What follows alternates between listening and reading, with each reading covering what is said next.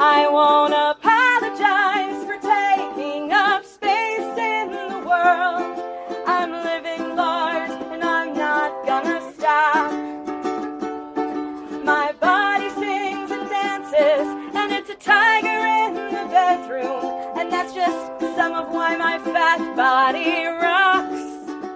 Herzlich willkommen zum Larger Living Podcast. Dein Podcast zum original intuitiven Essen nach Rash und Triboli, Health at Every Size, Body Image, Feminismus und einer Prise Ethnologie. Ich bin Dot und ich bin deine Wegweiserin raus aus dem Diätendschungel hin zu mehr Selbstakzeptanz, mehr Selbstvertrauen, gesunder Selbstfürsorge und Frieden mit dem Essen und deinem Körper. Lehn dich zurück, mach's dir gemütlich, schnapp dir ein heiß Getränk deiner Wahl. Wir legen los. Diese Episode wird gesponsert von Patreon, von meinem eigenen Patreon.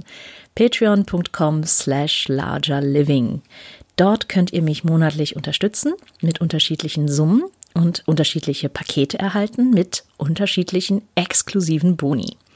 Sei es jetzt ein Mitentscheiderecht, dass ihr halt entscheiden könnt, wen ich als nächstes interviewe und auch was für Fragen ich stelle, oder sei es eine exklusive Podcast-Folge, die eine QA-Folge ist, mit Fragen an mich, aber auch an meinen Podcast-Gast, die ihr sonst nirgendwo findet. Das alles erwartet euch da. Deswegen ist es für mich umso schöner, meine ersten beiden Patrons begrüßen zu dürfen und ja, sie auch einfach mal richtig feiern zu dürfen. Vielen, vielen Dank also, liebe Nadine und lieber Jakob, dass ihr nicht nur eure Zeit mir schenkt und euer Ohr oder eure Ohren, sondern auch eure, ja, eure finanzielle Unterstützung. Damit zeigt ihr mir, wie wichtig euch meine Arbeit ist, dieser Podcast, meine Message und halt auch einfach Anti-Diät. Ihr zeigt, setzt damit ein Zeichen. Ihr zeigt den Leuten da draußen, dass ihr die Nase gestrichen voll von Diäten habt. Und dass ihr, ja, der Diätkultur sogar aktiv den Stinkefinger zeigt, indem ihr Personen wie mich unterstützt. Wenn eine regelmäßige Spende, wie sie Patreon vorsieht, nicht dein Ding ist, dann kannst du mich auch einmalig unterstützen, ist überhaupt gar kein Problem, per PayPal, paypal.me slash largerliving und da kannst du spenden, was du möchtest. Und wenn das Geld gerade knapp bei dir sitzt, was ich total verstehen kann, dann bitte nimm dir die Zeit, geh auf Apple iTunes und bewerte diesen Podcast. Deine Bewertung hilft es, diesen Podcast nach oben zu bringen in den Vorschlägen für die Rubrik Gesundheit. Denn die am meisten getrendeten Podcasts sind Diät-Podcasts.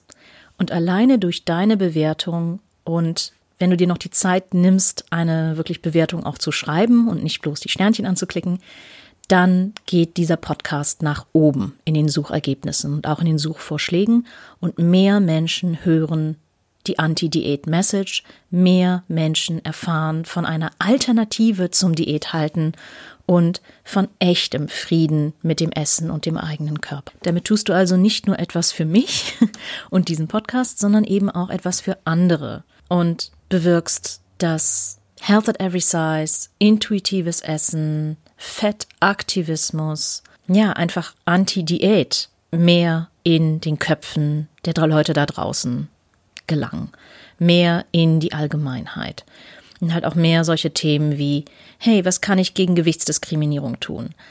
Also, dein Beitrag, auch wenn es kein finanzieller ist, ist genauso wichtig. Vielen Dank.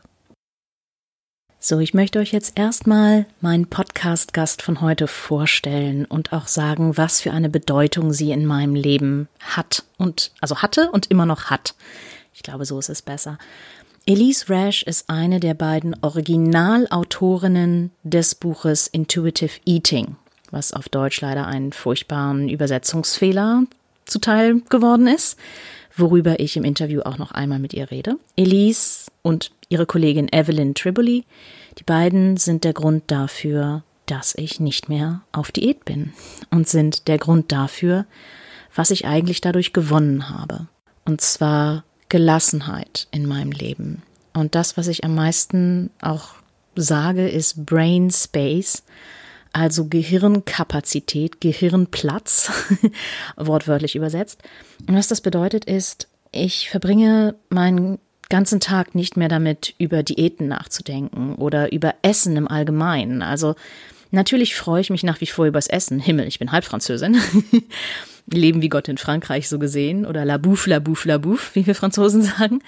Na klar, denke ich nach wie vor über Essen nach, aber es hat nicht mehr diesen ja besessenen Charakter, den es hatte zu den Zeiten, als ich noch auf Diät war, wo wirklich ja 80 Prozent meiner Gedanken sich ums Essen gedreht haben, fast schon gefühlt.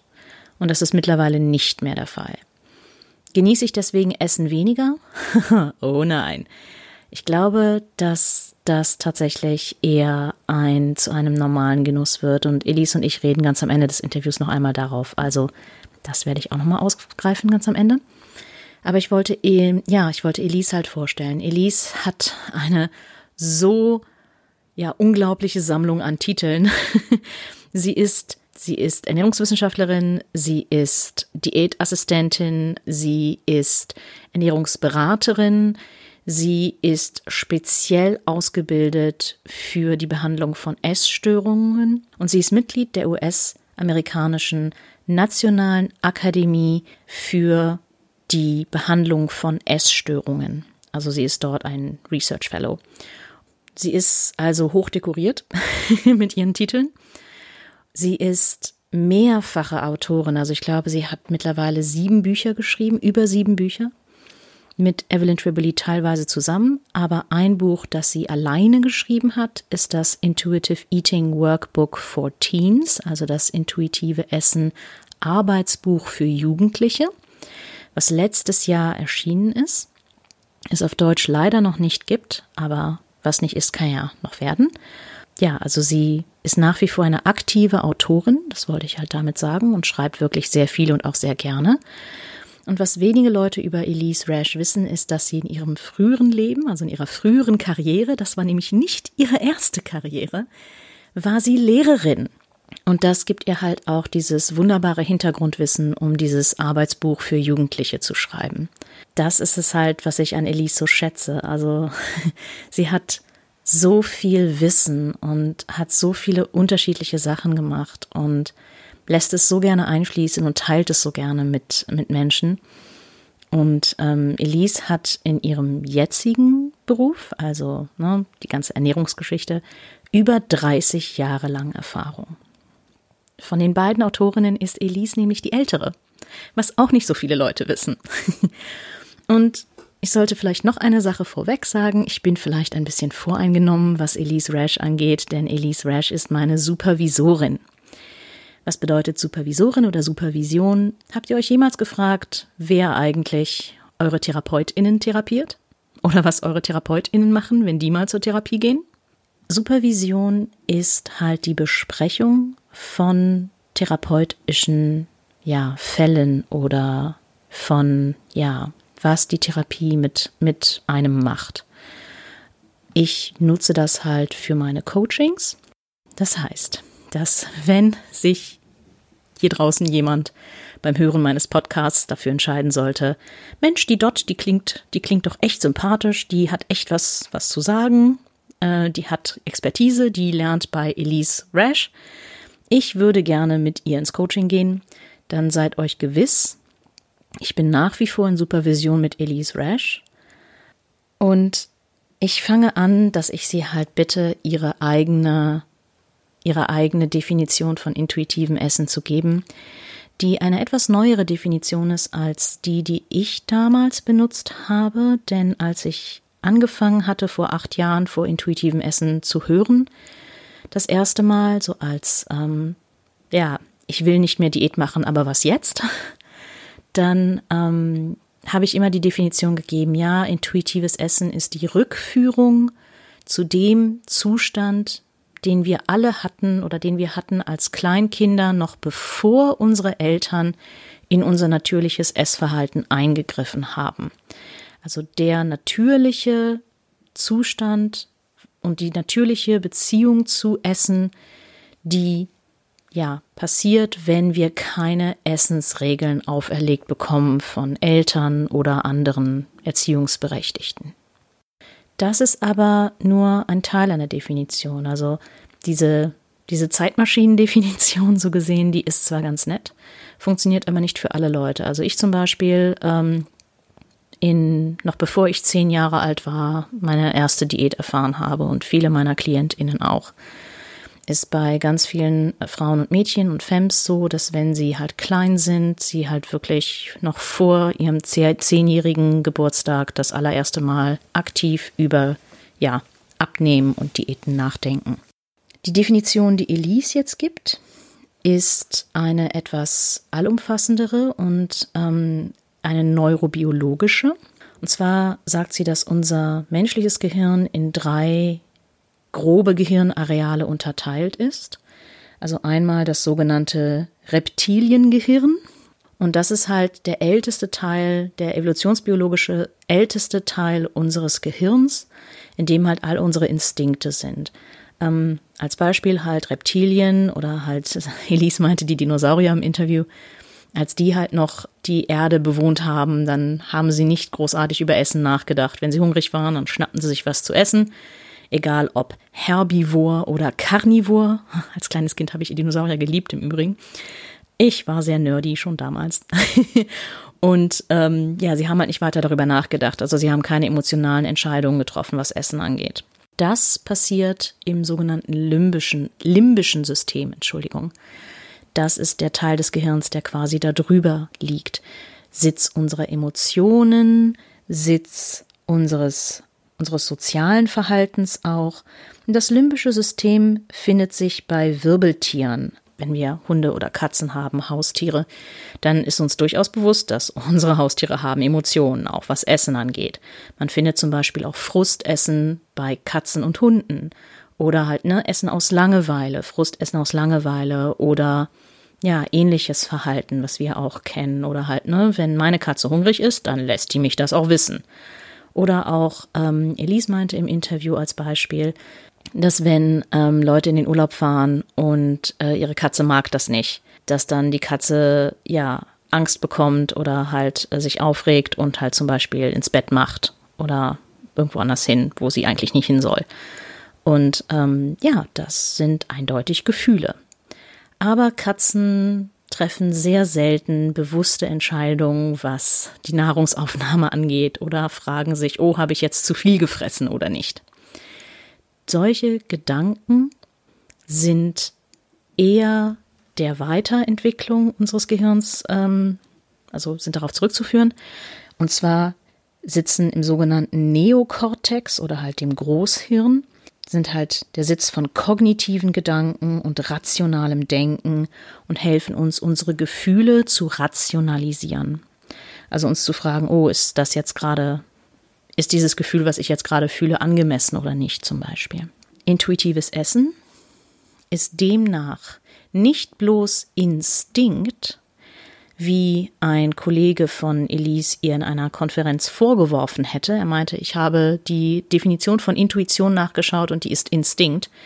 Das hat Elise halt nicht gepasst, weil intuitives Essen ist nicht bloß nach Instinkt essen, wie wir jetzt alle wissen, sondern intuitives Essen ist das dynamische, die dynamischen Wechselbeziehungen zwischen Instinkt, Emotionen und Gedanken. Und es ist eine sehr schöne Definition, wie ich finde. Und Elise meinte, it's a mind, body and soul approach. Also es ist eine Körper, Geist und Seele Definition, so gesehen. Und die, ähm, die Definition wollte ich halt auch mit euch teilen da draußen. Dann habe ich sie gefragt zu ihrer neuesten Publikation, zu dem Intuitive Eating Workbook for Teens. Und meine erste Frage war, inwiefern sich das denn von dem bereits existierenden Intuitive Eating Workbook unterscheidet. Und das sind halt zwei verschiedene Bücher und ich hatte sie halt gefragt, so ja, was, was ist daran, was ist daran anders als am bisher existierenden Arbeitsbuch für Erwachsene oder für jeder Mann, Frau, jeder Person? Und sie sagte, naja, man könnte fast meinen, also als sie diesen Auftrag bekommen hatte, das äh, Workbook, was jetzt schon auf dem Markt ist, zu publizieren oder zu schreiben, meinte der Verleger direkt danach so, ja, das ist ja wundervoll, aber könnt ihr denn bitte auch eins für, für Teenager, also für Jugendliche schreiben? Und sie meinte so, hm, okay, ja gut, also ich weiß nicht, wie, wie sehr sich das von, davon unterscheiden wird, weil Jugendliche sind ja fast schon Erwachsene. Dann hat sie aber überlegt und ihre, äh, ihre Erfahrungen als Lehrerin dazugezogen, meinte, nein, Teenager sind in einer anderen Entwicklungsphase als Erwachsene. Sie müssen ihre Individualität durchsetzen und sich halt aktiv von ihren Eltern abnabeln. Und sie sind in dieser Abnabelungsphase. Das heißt, dass sie halt sehr eigenständig sind oder halt auch Eigenständigkeit ganz dringend brauchen in ihrem Leben und dass sie dazu Hilfestellung brauchen, insbesondere wenn es um das intuitive Essen geht und insbesondere, wenn die Eltern natürlich nicht auch mitziehen beim intuitiven Essen, ganz logisch. Und sie meinte, sie wollte ein Buch schreiben, das gleichermaßen Jugendliche und Erwachsene ansprechen soll. Denn sie sagt auch ganz eindeutig, jeder von uns hat immer noch so einen kleinen Jugendlichen in sich, in sich ruhen oder eine kleine Jugendliche. Also jeder von uns ist irgendwo noch Teenager. Manchmal. manche von uns vielleicht für immer, manche von uns äh, mehr, manche von uns weniger, aber es ist definitiv ein Buch, was sowohl Jugendliche als auch Erwachsene anspricht. Also, falls ihr Englisch lesen könnt, holt es euch, es lohnt sich. Ja, es gibt noch eine Sache zu dem Buch, die ich hier noch auf meiner kleinen Liste, meinem kleinen Cheat Sheet habe. Elise meinte, dass einige ihrer erwachsenen KlientInnen das Teenager Workbook, das Teenager Arbeitsbuch gelesen haben und tatsächlich sehr überrascht waren, wie viel Heilung sie aus dem Buch herausziehen konnten, weil es halt um eine Phase geht, in der man sich abnabelt oder in der man sich auch allein gelassen fühlt oder halt auch, ja, unter anderem teilweise getrennt von allem und einsam. Durch das Buch konnten halt einige KlientInnen von ihr auf einem anderen Wege, was intuitives Essen angeht, Heilung erfahren. Also definitiv noch eine zusätzliche Ressource. Dann hat ich noch eine Frage gestellt, die ich sehr interessant finde, weil sie ja meinte, dass Jugendliche in einer anderen Entwicklungsphase sind als Erwachsene. Und ich habe, ich, ich scheine einen bestimmten Typ Esser oder Esserin, wobei in diesem Fall Esser, also Männer, zu äh, anzuziehen, was Freundschaften mit mir angeht. Die meisten meiner Freunde sind tatsächlich das, was man im englischen Sprachgebrauch Picky Eaters nennt. Äh, auf Deutsch mäkelige Esser. Also sind so die kleinen Jungen oder halt, ja, dann Männer, herangewachsenen Männer, ähm, die sehr, sehr wenig Auswahl haben, was Essen angeht. Also die sehr wenig mögen. Im Norddeutschen, also hm, meine äh, Eltern also mein Vater kam aus Kiel, meine Mutter war Französin, aber mein Vater kam aus Kiel. Meine deutsche Familie ist eine norddeutsche Familie. Da hieß das Krüsch. Der Junge ist Krüsch. Und ich glaube, in Süddeutschland gibt's noch ein anderes, anderes Wort dafür. Also wenn du halt, ja, nicht alles isst oder wenn du dich halt beim Essen ein bisschen anstellst, dann bist du halt Krüsch. Ich hatte mich halt gewundert, ich hatte halt auch für sie gefragt, wie das ist, also was so ihre Meinung dazu ist, ähm, wie das kommt, dass Menschen so ja mäkelig werden und was man was man tun sollte oder was was die Eltern tun sollten, wenn sie einen mäkligen Esser, eine mäklige Esserin zu Hause haben. Und sie meinte ganz interessant, dass Kinder zwischen anderthalb und zwei Jahren auf einmal mäkelig werden und wenn die Eltern nicht eingreifen, also wenn die Eltern nicht aktiv das Kind zwingen, das Essen, was das Kind ablehnt, doch zu essen. Dann kehren sie zurück zu den verschiedenen Geschmäckern nach der Art, nach, nach, einer Weile und sind dann halt nicht mehr mäkelig. Aber das Ganze muss halt ganz wichtig ohne Druck passieren. Und zwar ohne den Druck, den die Eltern ausüben, logischerweise. Und sie meinte, je mehr Druck die Eltern ausüben, desto mehr werden die Kinder auch später also ein ganz entschiedenes Nein, ich will das nicht essen sagen und das Essen ablehnen und zwar für immer. Und die Frage ist, die sie, die sie dann bekommen hatte, sie hat ein kleines Beispiel aus ihrer eigenen Familie genannt mit äh, einem, äh, ich glaube, Enkelkind, was sie hat, ähm, kleiner dreijähriger Junge der auch durch die Phase geht, dass er nicht sehr gerne Essen isst und die Eltern machen sich Sorgen und haben sie angerufen, oh Elise, was können wir machen, was können wir machen? Und Elises erste Frage war, ist der Arzt denn besorgt? Also macht sich der Arzt Sorgen um die Entwicklung des Kindes? Antwort nein. zufälligerweise genau als sie dieses Gespräch hatte, kam der kleine Junge vorbei. Die Eltern meinten so, ja, wir reden gerade über dich und darüber, dass du nicht, dass, ähm, dass äh, du nicht alles ess isst und so und dass wir Probleme damit haben. Und der kleine Junge meinte dann, ich mag Essen nicht. Das war das Erste, was aus seinem Mund kam. Ich mag es nicht zu essen. Und da wurde Elise hellhörig und sie meinte, ja, der Kampf um das Essen am Tisch hat dann bereits begonnen. Denn wenn der Junge die Assoziation hat, ich mag es nicht zu essen, vollkommen egal, was für ein Essen das ist, ich mag den Akt des Essens nicht, dann wird er auch höchstwahrscheinlich nicht zu einem ja so intuitiven Esser werden, wie wenn das nicht der Fall ist. Oder wenn er das Glück hat, sich dann von Diäten loszumachen und halt niemals Diät zu halten, wird er höchstwahrscheinlich das Essen nach wie vor ablehnen. Und halt Essen in, zumindest in Begleitung der Eltern, als eine Qual ansehen. Und sie meint, so wichtig die, es ist halt so wichtig, die Geschmacksnerven der Kinder zu respektieren. Und mein Fazit war dann das gleiche, was ich meinen KlientInnen auch sage, immer ohne Druck Essen anzubieten. Nach wie vor eine Vielfalt an Essen ohne Druck, ohne Zwang anzubieten. Natürlich kann man seinem Kind jetzt nicht unbedingt ein Fünf-Sterne-Buffet-Menü kredenzen jedes Mal, aber Auswahl von verschiedenen Speisen sollte auf jeden Fall machbar sein und halt vor allen Dingen auch das ohne Druck anzubieten.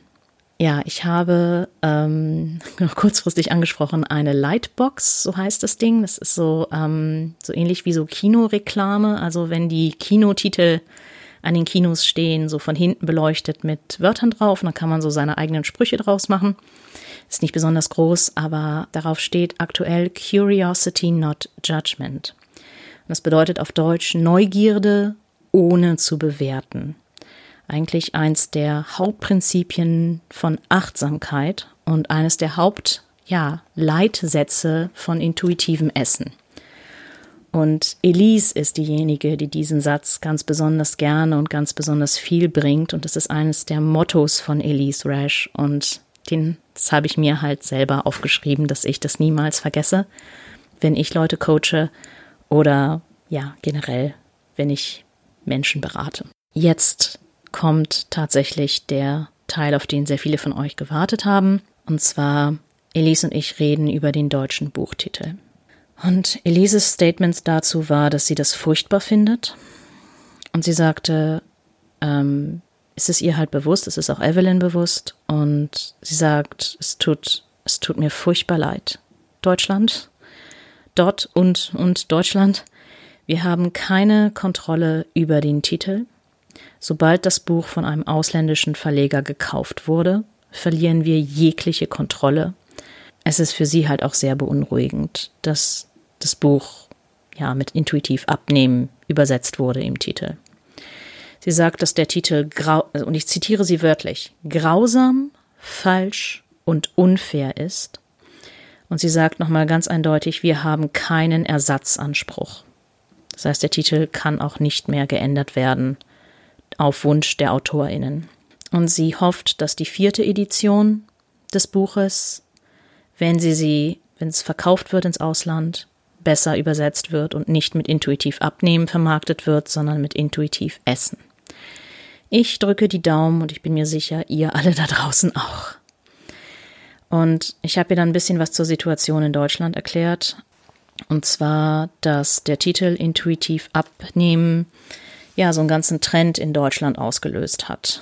Ähm, dass eine sehr namhafte deutsche Ärztin, deren Name ich jetzt nicht nennen muss und möchte, äh, weil ich auch nicht möchte, dass ihr sie nachschaut oder in irgendeiner Weise auf sie kommt. Ähm, sie ist Spiegel-Bestseller-Autorin, hat zwei Bücher geschrieben, Bestseller-Autorin und ähm, ja, sie sagt, es geht bei ihr um intuitives Abnehmen auf der Basis dieses Buches.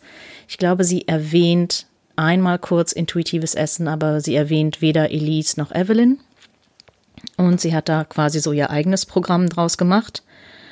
Und sie lässt halt das erste Prinzip komplett weg. Ich glaube, bei ihr gibt es auch, ich glaube, nur drei Prinzipien oder sowas. Also nicht die zehn Originalprinzipien, sondern sie hat das so ein bisschen zusammengewurstelt. Und sie sagt halt ganz eindeutig, äh, ja, du kannst intuitiv abnehmen. Ähm, und wie ihr schon in mein, meinem Stimmlage hört, Natürlich kann man mit intuitivem Essen abnehmen, also das mal vorweg. Es ist nicht unmöglich, durch intuitives Essen abzunehmen, aber es sollte nicht Voraussetzung sein. Denn wenn man erwartet, mit intuitivem Essen abzunehmen und intuitives Essen als die Hunger- und Sättigungsdiät missversteht, dann ist es nichts weiter als eine andere Diät. Und wir alle wissen, dass Diäten nicht funktionieren auf Dauer. Dann wird intuitives Essen missbraucht als die Hunger- und Hunger and Fullness Diet, wie es Isabel Foxen-Duke nennt. Kleiner Hinweis zu Isabel Foxen-Duke. Sie ist mein erster Podcast-Gast. Hört doch in die erste Folge rein. Ich würde mich freuen. Diese, diese deutsche Ärztin interpretiert, missinterpretiert sogar noch mehr, weil ähm, sie benutzt halt sehr, was im, im Fachjargon ähm, Soft Language heißt, also sanfte Sprache. Und ähm, sie bietet keinerlei Diätkulturkritik. Ähm, und Elise meinte dazu, dass sie bereits E-Mails aus Deutschland bekommen hat von Menschen, die ihr geschrieben haben, dass sie sich halt verraten gefühlt haben, als sie den Titel des Buches gelesen haben. Und Elise sagt ganz eindeutig, das ist falsch. Ähm, leider hat das Buch diesen furchtbaren Titel, aber es geht halt wirklich nicht ums Abnehmen bei intuitivem Essen. Und ähm, das ist nicht die Absicht des Buches. So, dann habe ich Sie noch eine Sache gefragt, die ich versuche, alle meine Podcast-Gäste zu fragen. Komischerweise gelingt es mir bei meinen Englischen besser als bei meinen Deutschen. Und zwar, was ist ein, eine Frage oder ein Thema, das Sie selten gefragt wird, aber das sie liebend gerne beantworten würde oder das sie liebend gerne beantwortet, für das sie brennt, so gesehen. Sie sagt halt, ich werde sehr selten darauf angesprochen, dass Diätkultur eine Unterdrückung ist, eine Form der Unterdrückung. Eine patriarchale und rassistische Form der Unterdrückung von Menschen. Sie sagt, dass so viel bei dieser Arbeit damit zu tun hat, Menschen die Augen zu öffnen für Dinge und Zusammenhänge, über die sie noch nie nachgedacht haben. Also die wenigsten von uns kennen die rassistischen Ursprünge der Diätkultur. Dazu kommt nochmal eine spezielle Folge. Ich hoffe, dass ich einen sehr speziellen Podcast-Gast dazu einladen werde. Ähm, drückt mir die Daumen. Als Ethnologin kann ich das nur unterschreiben. Kolonialismus. Kolonialismus hat Diäten gefördert. Kolonialismus ist unter anderem der Ursprung von Diäten. Und das Patriarchat sowieso, weil wer soll sich in unserer Gesellschaft so schlank und schmal wie möglich machen? Frauen und Femmes. Wer in unserer Gesellschaft soll sich so breit wie möglich, aber bitte nur Muskelmasse machen? Männer. Diätkultur tut sowohl Frauen und Femmes als auch Männern als auch allen Menschen jeglichen Genders weh. Es ist aber ein System, das hauptsächlich auf patriarchale Unterdrückung beruht. Und ich bin Elise sehr dankbar, dass sie das angesprochen hat. Ja, sie sagt halt, dass sehr wenigen Menschen die wirklich toxische Natur von Diätkultur überhaupt auffällt.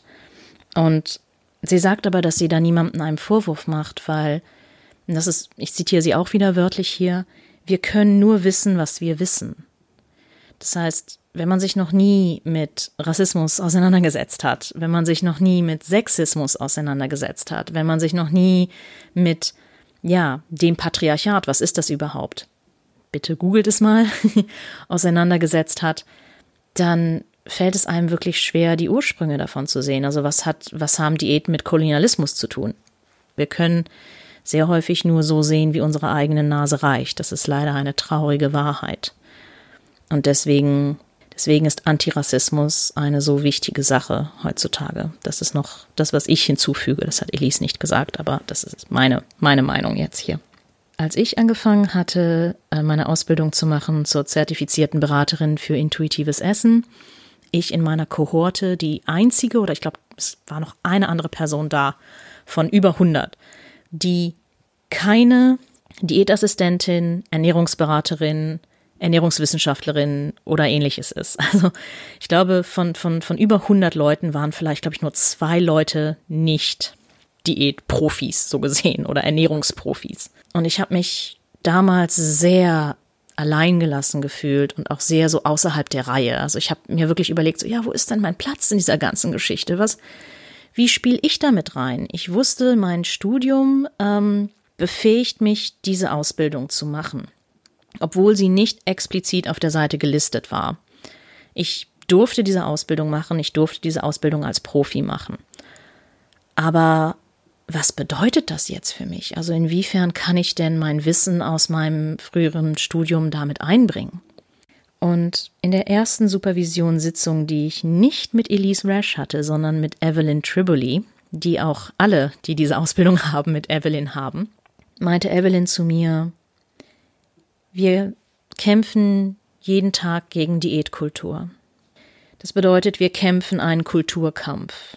Und in einem kulturellen und um einen kulturellen Kampf zu gewinnen, braucht man KulturwissenschaftlerInnen sowie EthnologInnen, SozialwissenschaftlerInnen, KulturanthropologInnen und so weiter.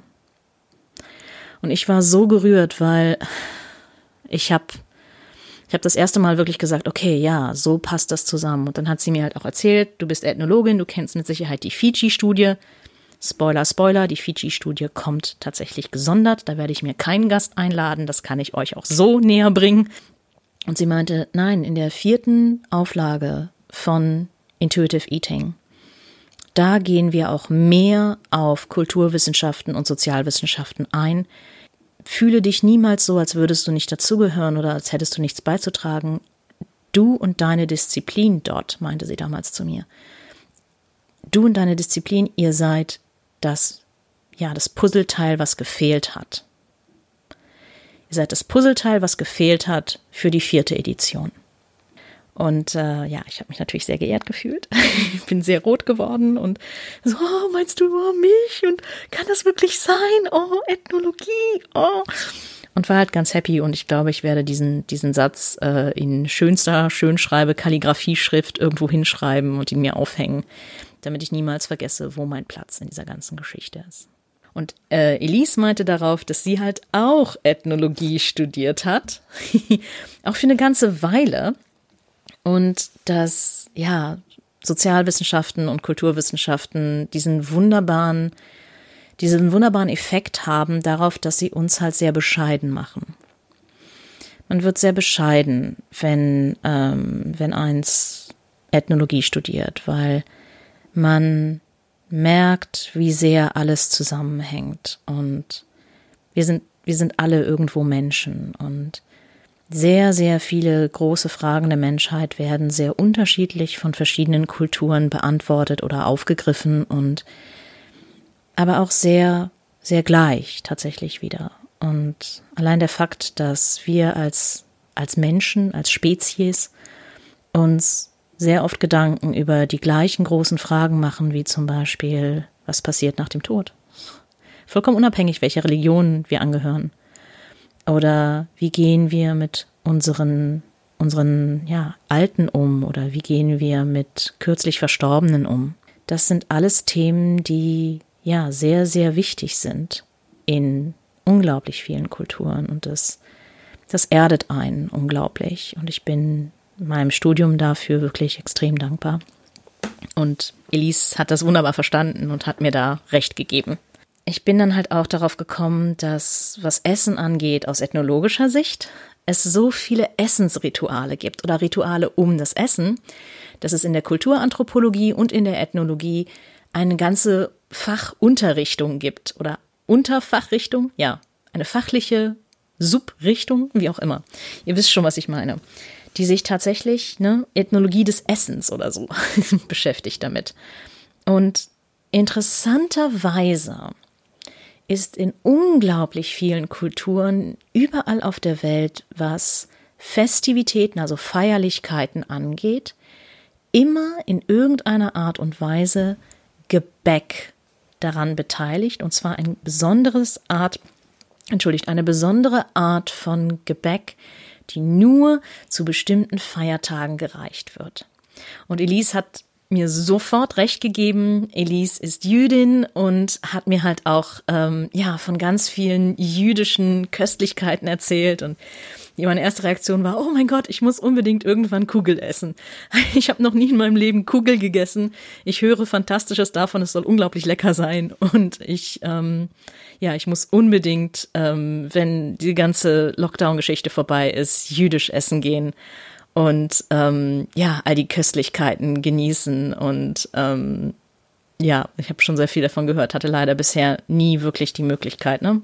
Kleinstadtkind, großartig jüdisch essen zu gehen und jetzt hier in Berlin ist es natürlich anders. Ja, zum Beispiel meinte Elise, ähm, nur als Beispiel in ähm, der jüdischen Kultur, Äpfel und Honig für das, um das neue Jahr einzuleiten. Latkes, also die ähm, Kartoffelpfannkuchen. Hala, dieses süße Brot an, an Schabbat. Und ähm, ja, das sind halt lauter religiöse Beziehungen zu Essen oder halt, ich weiß nicht, was, was wird im Christentum? Ja gut, ne, also die Katholiken mit äh, Messwein und, äh, und Oblaten selbstverständlich, ne, auch Essen und Trinken. Äh, aber ich glaube, es gibt auch äh, Osterlämmer. Das wäre jetzt vielleicht noch eine Sache. Also Osterlamm. Ich glaube auch in einigen Regionen diese Hefezöpfe zum Fest der heiligen Lucia in, in Skandinavien. Auch wie diese, wie diese Zöpfe geflochten werden und, ähm, und so weiter und so fort. Sehr, sehr eigene Tradition. Ich meinte halt auch Essen oder halt auch Kochen ist halt auch, ja, kulturelles Erbe, weil halt Rezepte von Generation zu Generation weitergegeben werden. Auch eine gewisse Art und Weise, wie Teigtaschen gefüllt werden, zum Beispiel in vielerlei Kulturen. Also jetzt beispielsweise die chinesische Kultur. Am Neu an chinesisch Neujahr werden halt spezielle Teigtaschen ähm, geformt und gefüllt und auch speziell eingefärbt für chinesisch Neujahr. Das sind Jiaozi und ähm, ja, die gibt's halt traditionell direkt dort. Und ähm, ja, also Gebäck oder halt Teigwaren sind sehr, sehr häufig in sehr, sehr vielen Kulturen mit Festen verbunden. Und das ja, birgt natürlich auch Kindheitserinnerungen für sehr viele von uns und ja, halt dieses wunderbare Gefühl, was wir, glaube ich, hoffentlich, hoffentlich, drück echt die Daumen, dass, dass jeder von euch das, das mal erlebt hat, wir alle haben dieses eine Kindheitsgericht, was eine liebende Person für uns zubereitet hat. Bei mir sind es Crepe, bei Elise ähm, ja alles, was ich bis jetzt genannt habe. Und ähm, sie meinte, dass ihre Mutter ihr immer Toast mit Erdnussbutter gemacht hat. Und ihre Mutter hat sie dann zum, äh, zum Frühstück und ihre Mutter hat sie dann immer gefragt, Elise, möchtest du nicht irgendetwas anderes essen? Und sie meinte, nein, ich will meinen Toast mit Erdnussbutter. Und heute, wenn sie Toast mit Erdnussbutter isst, dann schaut sie nach oben und sagt Danke, Mama. Und ich denke an dich, Mama. Und so ähnlich geht's mir mit Crepe. Meine Mutter ist auch verstorben und wenn ich Crepe mache selber ähm, und esse und ähm, ja, oder halt Waffeln esse, dann denke ich immer an meine Mutter. Und das sind auch solche Sachen. Oder ja, Milchreis, ähm, nein, ähm, Grießbrei, Entschuldigung, Grießbrei mit Pflaumen, Pflaumenmarmelade oder Pflaumenkompott. Das war auch das, was meine Mutter für mich immer gemacht hat, als ähm, ja, als mir nicht gut ging als Kind. Oder ich glaube, wir haben alle dieses dieses Essen und in Zeiten, wo wir sehr ängstlich sind, wie jetzt, ne, Covid, und ähm, in Zeiten, in denen wir an etwas festhalten wollen, was uns an bessere Zeiten erinnert, ist es ganz normal, dass wir uns in diese Kindheits, ähm, in dieses Kindheitsessen begeben, um uns halt an diese Zeit zu erinnern. Also allein der Duft von etwas erinnert uns ja bereits an, an schönere Zeiten und löst schöne Erinnerungen aus. Ich möchte noch einmal, und Elise hat das auch gesagt, deswegen möchte ich es nochmal wiederholen, sagen, dass das wundervoll ist, und dass das ganz normal ist in solchen Zeiten. Und ich habe dann nochmal ganz explizit gesagt, dass das ein so wunderschönes Gefühl der Verbundenheit ist mit der Familie, mit Essen, mit der eigenen Geschichte, mit dem eigenen kulturellen Erbe. Und wie grausam ist es, dass Diätkultur uns dieses, diese Verbundenheit wegnimmt. Dass Diätkultur uns dazu bringt, uns schuldig dafür zu fühlen, dass wir das Essen unserer Vorfahren und unserer Familie genießen. Dass wir das Essen vorbereiten und teilen und ähnliches. Also, was für einen furchtbaren Schaden kann Diätkultur bei uns anrichten? Nochmal, nochmal in aller Deutlichkeit dazu. Lasst euch eure, lasst euch euer Essen nicht wegnehmen. Lasst euch euer kulturelles Erbe nicht wegnehmen, liebe Leute. Und zwar vollkommen egal, welcher Kultur ihr angehört. Lasst euch euer religiöses Erbe nicht wegnehmen. Lasst euch, ja, lasst euch eure Kindheitserinnerungen, die euch in einen, zu einem besseren Ort hinbringen, nicht wegnehmen. Und genießt, genießt euer Feel Good Food. Absolut. Und das meint Elise übrigens auch. Das sollte ich nochmal ganz explizit ausrichten. Und das Schöne an intuitivem Essen in dieser Hinsicht, meinte Elise, ist, dass es halt die Beurteilung wegnimmt. Aber die Begeisterung geht halt nicht weg. Und viele Leute meinen, dass wenn man intuitiv isst für eine Weile und halt kein verbotenes Essen mehr hat, das ist auch eine Sache, die ich sehr häufig sage, Essen ist dann einfach, einfach nur Essen. Aber es ist halt nicht nur Essen, also es ist halt nicht mehr, oh, die verbotenen Früchte oder halt nicht mehr so diese verbotene Begeisterung, nannte es Elise, wenn man dann ähm, ins Restaurant geht oder beim Cheat Day. Ne? Viele von euch kennen mit Sicherheit noch den Cheat Day. Ähm, das geistert jetzt mit Sicherheit auch überall durch alle Medien hindurch am Jahresanfang. Und ähm, ja, dass man dann sich die ganze Woche darüber freut, oh, am Sonntag oder am Samstag, da ist Cheat Day. Und ähm, das ist aber keine echte Begeisterung. Das ist die Begeisterung, dieses Entgegenfiebern, weil es etwas Verbotenes ist.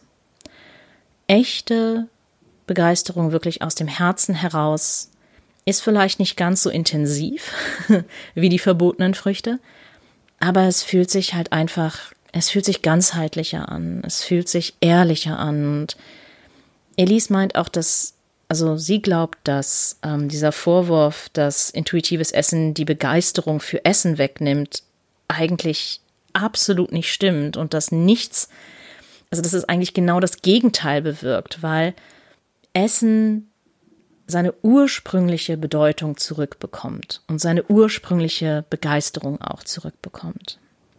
Und ich meinte, ich glaube, dass es tatsächlich sogar tiefer ist mit dieser Begeisterung, die, die richtige, echte Begeisterung für Essen. Und ich habe noch ein weiteres Beispiel ähm, angebracht dafür, wie diese verbotenen Früchte aussehen. Und das ist ein äh, Beitrag von Jean Kilborn. Jean Kilborn ist Feministin, Speakerin, Autorin, Medienkritikerin und hat einen Lehrkurs auf die Beine gestellt, ich glaube schon seit den 70ern. Der heißt Killing Us Softly und beschreibt, wie Bilder von Frauen in Werbung benutzt werden, um Produkte zu verkaufen. Unter anderem halt auch Essen. Und wie Körper von Frauen auseinandergenommen werden und ja, benutzt werden, um alles zu verkaufen letztendlich. Und gerade im Zusammenhang mit Essen entsteht so eine pervertierte Obsession mit Essen. Also einerseits wird Frauen gesagt, sie sollen so wenig essen wie möglich, weil sie sollen ja eine schlanke Linie behalten und so weiter und so fort. Ne? Diätkultur Bullshit können wir als solches abstempeln. Aber gleichzeitig wird ihnen gesagt, oh ja, ähm, ne, also im Deutschen dann mh, mm, eine kleine Sünde hier und da für den Schokopudding. Ja, also ich sitze da heute da und denke mir, mh, mm.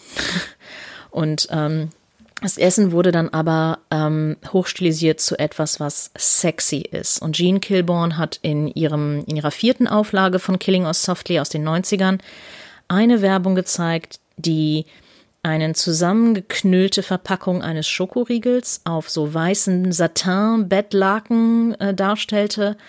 Der Riegel äh, hieß, ich glaube, den gibt's auch gar nicht mehr am Markt, Secret, also Geheimnis. Und es war so, ja, mein schmutziges kleines Geheimnis. Ihr Mann wird es niemals, ihr Ehemann wird es niemals herausfinden. Oder so, ja, ähm, die Affäre, die ihr Ehemann ihnen verzeihen wird und solche Geschichten. Mein Statement dazu ist ganz eindeutig, Essen sollte nicht sexy sein. Essen sollte nicht sexy sein. Und äh, Elise hat sich dann natürlich auch dazu geäußert und meinte, ähm, ja, also es ist halt ein Schokoriegel. Er ist lecker, er ist befriedigend und yay, das war's, du bist fertig. Und ähm, ich meinte dann halt, was intuitives Essen mit mir und Schokoriegeln macht, ist so, ja, ab und zu esse ich den ganzen Riegel, wenn ich mich danach fühle und wenn ich Hunger habe und wenn der Riegel lecker ist. Aber seitdem ich angefangen habe, intuitiv zu essen, vor circa acht Jahren, passiert es mir häufiger, dass ähm, ich ja halb aufgegessene Schoko- und Müsliriegel in meinen Taschen finde, die teilweise vertrocknen, die teilweise schmelzen und mir dann die Taschen ruinieren und dann fangen sich da die Flusen ein und ähnliches. Und als ich das das erste Mal gemerkt habe, habe ich mich gewundert, so was ist denn los mit mir? Was stimmt denn nicht mit mir? Ich esse die Riegel nicht auf. Was ist denn hier falsch? Was passiert denn hier? weil das früher überhaupt nicht denkbar war, dass ich ja ein Schokoriegel nicht komplett inhaliere. Und Elise hat mir dabei gepflichtet und sagt, die gleiche Erfahrung hat sie in ihrem Leben auch gemacht. Als sie noch auf Diät war, hat sie tatsächlich auch Schokoriegel inhaliert. Und jetzt, seitdem sie halt intuitiv ist, das hat sie mir ein paar Jahre voraus, ein paar Jahrzehnte, hat sie genau die gleiche Erfahrung. Sie hat auch halb halb vertrocknete Riegel in ihren Taschen und freut sich. Und ich sitze da und sage mir, oh ja, das ist halt intuitives Essen. Herzlich willkommen, du bist ein intuitiver Esser.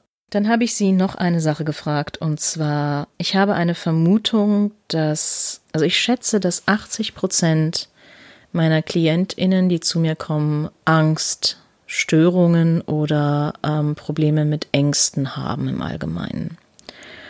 Und das merke ich halt, dass wenn ähm, eigentlich eine Supervisionsfrage, die ich öffentlich gestellt habe, aber hey, zwei Fliegen mit einer Klappe schlagen, immerhin bin ich Deutsche, wir sind ja effektiv. also wenn, wenn Menschen zu mir kommen, ja, ihre Ängste, was Essen angeht, loslassen und halt so langsam, aber sicher die Kontrolle abgeben, was Essen angeht. So ganz, ganz langsam loslassen. Dass an anderen Bereichen ihres Lebens sich auf einmal die Kontrolle verschärft. Und dass halt, wenn die Kontrolle in einem Lebensbereich sich auflöst, auf eine andere Art und Weise die Diätkultur sich quasi ein anderes Kostüm überwirft und im neuen Gewand als Perfektionismus, der auf einmal bei der Arbeit auftaucht, sich wieder meldet. Elises Antwort darauf war wie folgt. Sie sei, sieht dort eine sehr klare Erklärung für dieses Verhalten. Und zwar Diät halten war für viele Menschen ein Bewältigungsmechanismus, um sie davon abzuhalten, tief sitzenden Seelenschmerz oder Traumata zu spüren oder überhaupt damit umzugehen. Wenn man nun mit dem intuitiven Essen diese Verurteilung von Lebensmitteln aufhebt und damit halt auch die Kontrolle, dann hebt man aber nicht das gesamte ursprüngliche Trauma auf und so finden diese Bewältigungsmechanismen für einige Menschen andere Wege, wie jetzt Perfektionismus im Job. Und sie müssen etwas anderes finden, um von den tiefliegenden Gefühlen sich abzulenken. Und so werden sie dann in anderen Bereichen ihres Lebens penibel genau, wie jetzt bei der Arbeit. Es ist auch ein Verhalten oder eine Denkweise, die dann zu Schwarz- und Weiß-Denken führt oder Schwarz- oder Weiß-Denken oder halt in alles oder nichts denken, gut und schlecht, halt diese ganz kategorische Einteilung, die die Diätkultur ja auch in gute und schlechte Lebensmittel macht.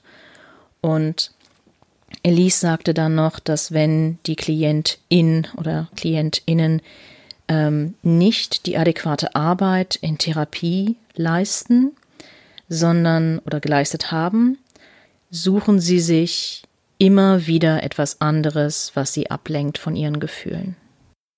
Und werden immer strenger mit sich, sei es jetzt Diäten oder sei es halt Perfektionismus im Job. Und sie sagte, dass das als Warnsignal benutzt werden sollte oder auch gesehen werden sollte. Und ähm, so nach dem Motto, okay, ich habe jetzt gerade meine Art und Weise, meine Gefühle zu betäuben, in etwas anderes umgewandelt. Und deshalb sollte ich mich darum kümmern, wie ich mit meine Gefühle umgehe, mit meinen Gefühlen umgehe. Elise meinte auch noch als Beispiel, dass ähm, das eine der Erklärungen ist, warum sehr viele Ex-Drogensüchtige sehr oft nachdem sie die Drogensucht ablegen, Essstörungen entwickeln. Das ist wohl sehr häufig und das passiert sehr oft im Anschluss aus genau diesem Grund. Und es ist nur eine Art von Signal, dass mehr Arbeit getan werden muss oder halt mehr Persönlichkeitsentwicklung, mehr Coaching, mehr Therapie, ja, mehr persönliche Arbeit so gesehen. Das war auch schon das Interview mit Elise.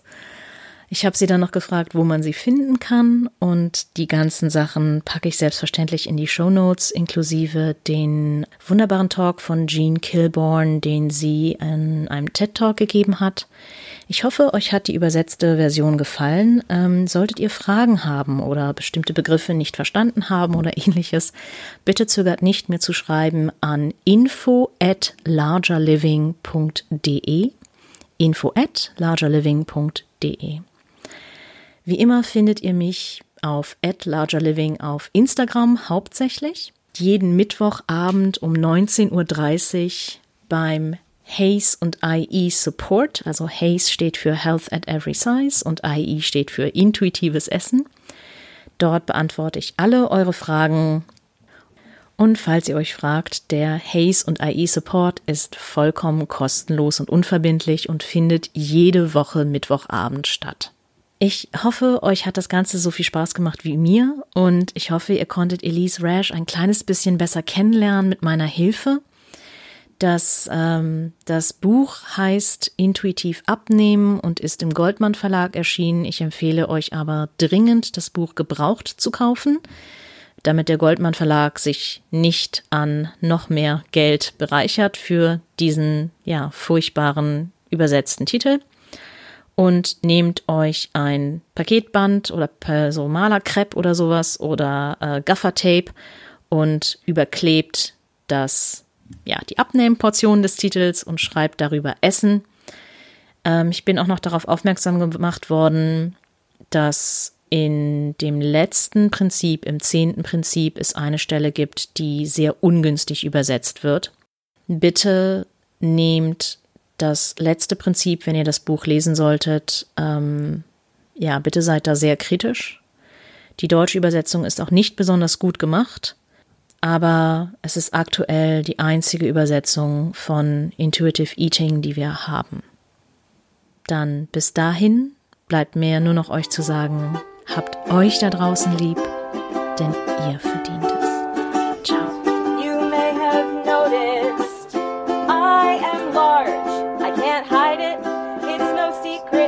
a fact. I'm technically obese, I'm wobbly, jiggly, and round. In a word, quite frankly, I'm fat. The word fat can sometimes cause a bit of shock. Some people are offended, but I'm not. I've owned it